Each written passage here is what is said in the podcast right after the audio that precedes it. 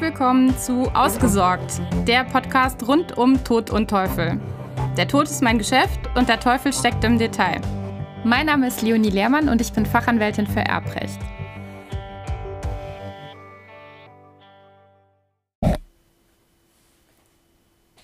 In der heutigen Folge geht es mir um das Thema Nutzungsentschädigung innerhalb der Erbengemeinschaft.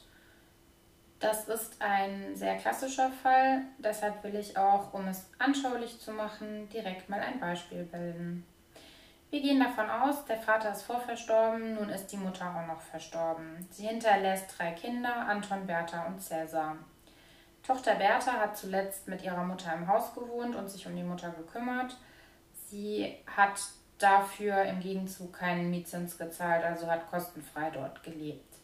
Das Haus gehört der Mutter. Die drei Kinder sind nach ihrem Ableben aufgrund gesetzlicher Erbfolge zu je ein Drittel Anteil Erben geworden. In den Nachlass fällt dann natürlich auch die besagte Immobilie, die zuletzt eben im Eigentum der Mutter stand.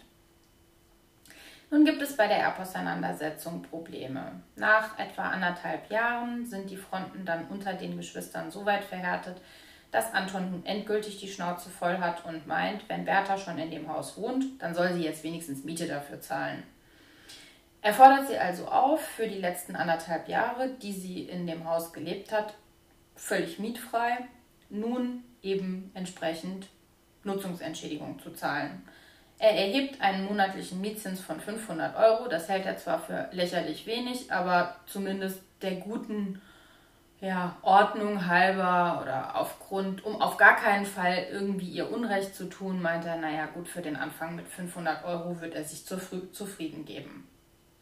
Wie gesagt, für das Haus ist das sowieso eigentlich viel zu wenig. Darf er das denn? Nun, das kann man eigentlich mit einem klaren Nein beantworten. Er kann das natürlich probieren, aber für den Fall, dass das gerichtlich auf den Prüfstand gestellt werden sollte, wird das mit Sicherheit nicht standhalten. Denn nur wenn die Erbengemeinschaft zuvor eine Neuregelung der Nutzung beschlossen hat, ist es auch tatsächlich möglich, eine Nutzungsentschädigung zu erheben.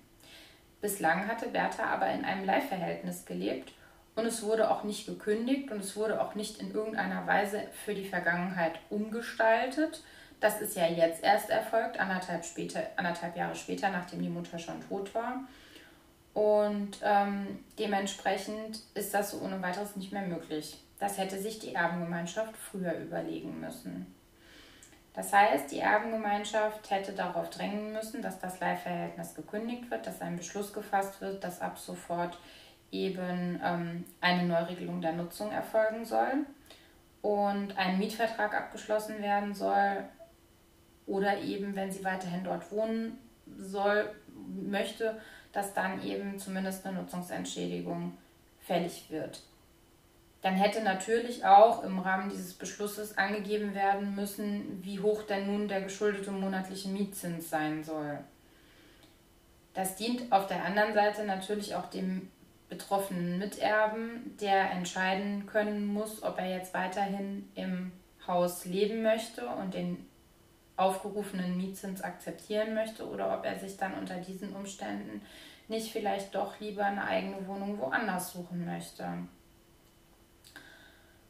Es bleibt also festzuhalten, dass erst wenn ein solcher Beschluss der Erbengemeinschaft vorliegt, dann für die Zukunft gegebenenfalls Nutzungsentschädigung verlangt werden kann in der beschlossenen Höhe, nie aber für die Vergangenheit. Zu einer solchen Beschlussfassung wiederum ist erforderlich, dass die Erbengemeinschaft mit Stimmenmehrheit beschlossen hat, dass eine solche Neuregelung nun erfolgen soll. Es setzt also in unserem konkreten Fall voraus, dass Anton und Cäsar sich einig sind und beide sagen, sie möchten eine Nutzungsentschädigung von Bertha haben. Würde demgegenüber meinetwegen Cäsar zu Bertha halten und sagen, er würde es gerne bei dem Leihverhältnis belassen, dann kann es unter Umständen für Anton schwierig werden. Es besteht dann gegebenenfalls noch die Möglichkeit, im Rahmen der ordnungsgemäßen Verwaltung gerichtlich prüfen zu lassen, inwieweit Anton nicht einen Anspruch sogar auf Zustimmung zu einer solchen Regelung hat.